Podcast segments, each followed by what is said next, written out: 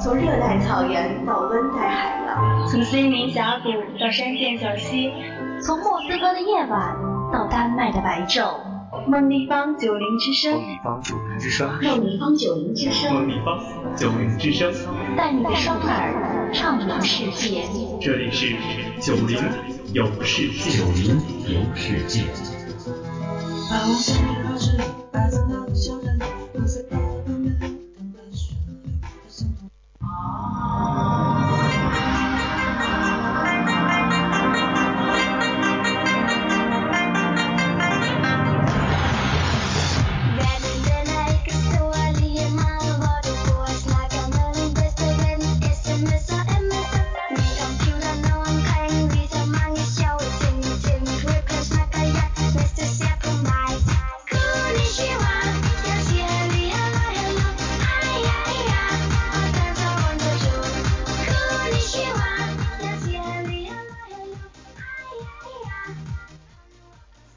享受每一刻的感觉，欣赏每一处的风景，这就是人生。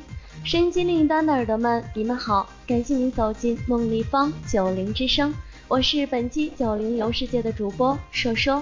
好的，把你的耳朵交给我吧，跟随我的脚步，一起开始今天的旅行吧。今天硕硕带大家走进的是安徒生的故乡，处处充满了童话的气息，没错，就是丹麦。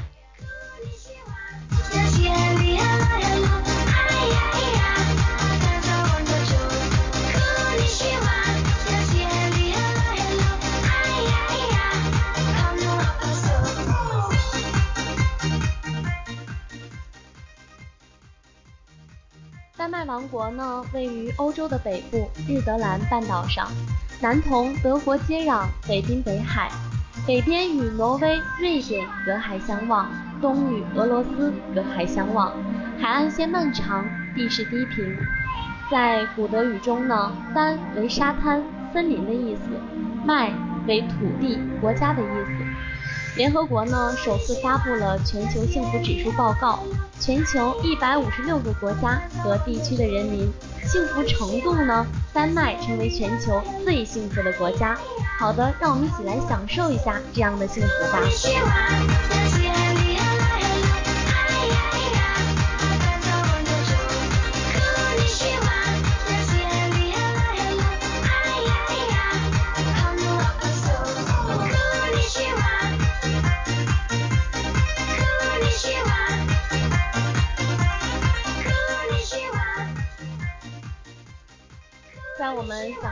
幸福的时候呢，对于说说这个吃货来说，咱们来说一下咱们这个丹麦的美食吧。丹麦的美食最具代表性的呢，就是丹麦的三明治了。这是一种呢开口的三明治，从最简单到复杂的，像雕塑的都有啊。咱们丹麦呢是世界上食品猪肉最多的国家，举世闻名的丹麦酥，几乎呢每个一个街角呢就有面包店。陈列着许多令人流口水的不同种类，怎么样？你流口水了吗？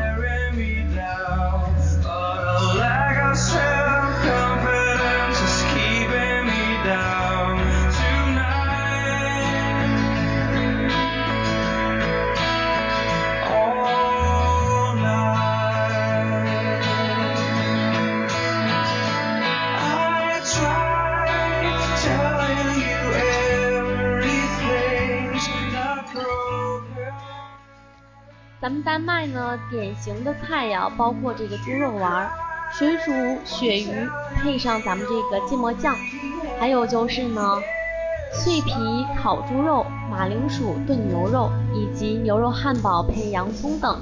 还有一种啊，冷食自助餐，菜色呢有飞鱼、沙拉、各式冷烤肉和乳酪。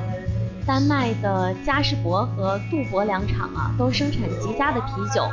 购买酒精饮料呢，最低的年龄啊是在十六岁。丹麦人对面包感情是非常深的，他们可以制作出呢各种各式的蛋糕，例如单层、双层和多层的面包，夹子呢有七百多种。若您将这个各层的分开夹这个熏肉片儿和咱们这个西红柿片儿、干鱼酱、水萝卜片儿等，那堪称是一顿美餐。他们喜欢吃橘汁拌橘汁拌鸭块，据说这道菜呀，通常是作为他们宴会席上压轴的菜肴。习惯吃西餐呢，对中餐也是非常感兴趣的。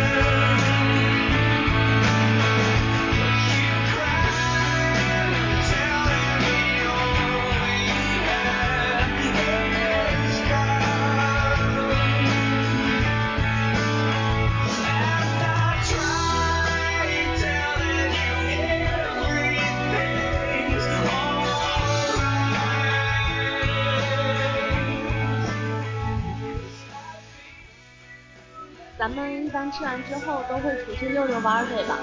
接下来说说带大家来一个特别著名的地方，小美人鱼呢，位于哥本哈根哈根朗厄里的渔港入口处的一块巨大鹅卵石上，是整个丹麦的象征。还曾在世博会期间来到过咱们的上海啊，位于丹麦飞鹰岛中部的奥登塞是安徒生的故乡。来到这里呢，咱们当然不能错过的就是安徒生的故居。如今呢，已经改造成为一座博物馆了。奥尔胡斯老城呢，是世界上第一个展现城区建筑文化的室外博物馆。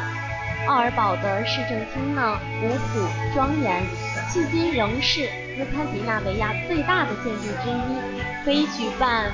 览会和国际会议。下面说说带大家走进咱们安徒生的博物馆。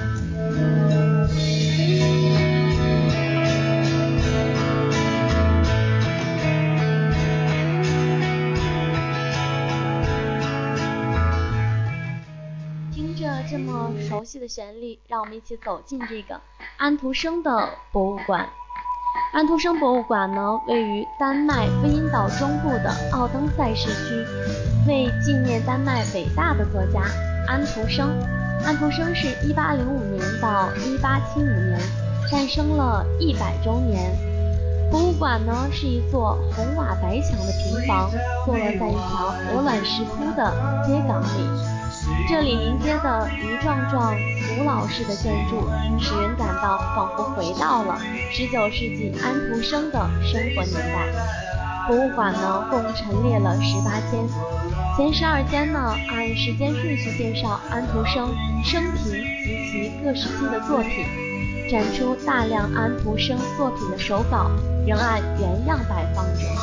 古朴的家具，两只有补丁的锦皮箱。一顶顶帽，一个皮包，一把雨伞，一根手杖，这些曾经长期陪伴他的简陋的行李装，体现出他的朴素生活和情趣。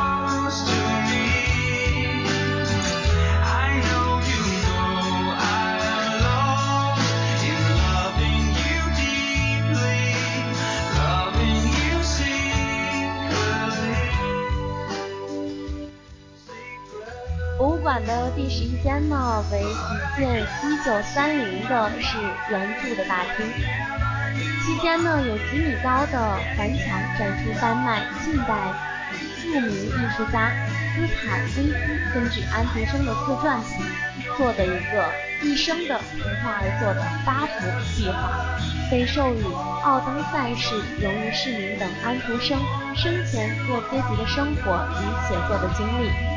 博物馆第十三至十八层呢，包括有图书馆和录像录音播放室等。在这里呢，人们拿起听筒就能听到安徒生的童话故事。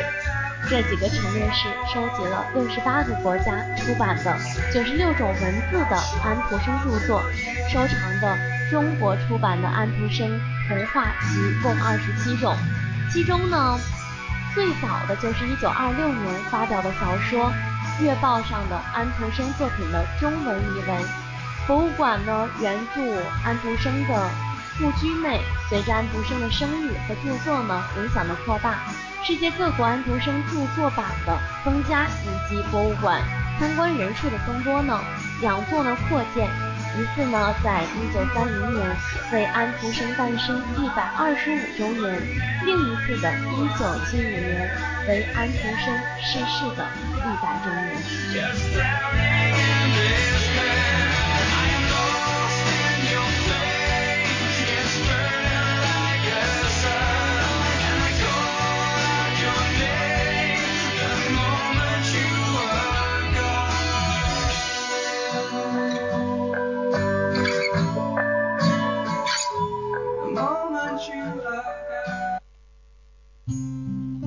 怎么样？这样一个浪漫的国度，你感觉到它的幸福了吗？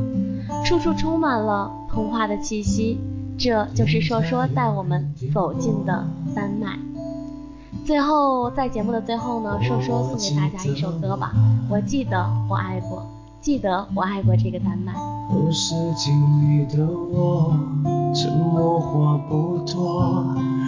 上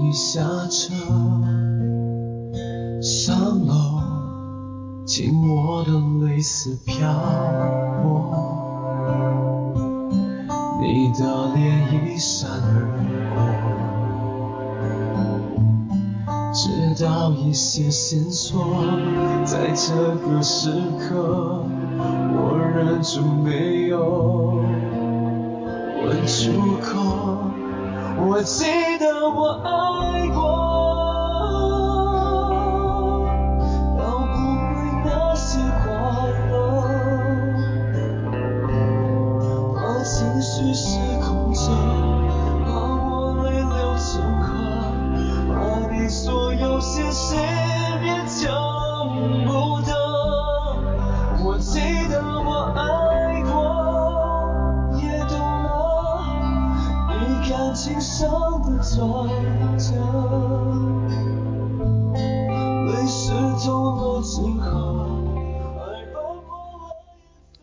我在用音乐接触着陌生与未曾相识的朋友，你能感觉得到吗？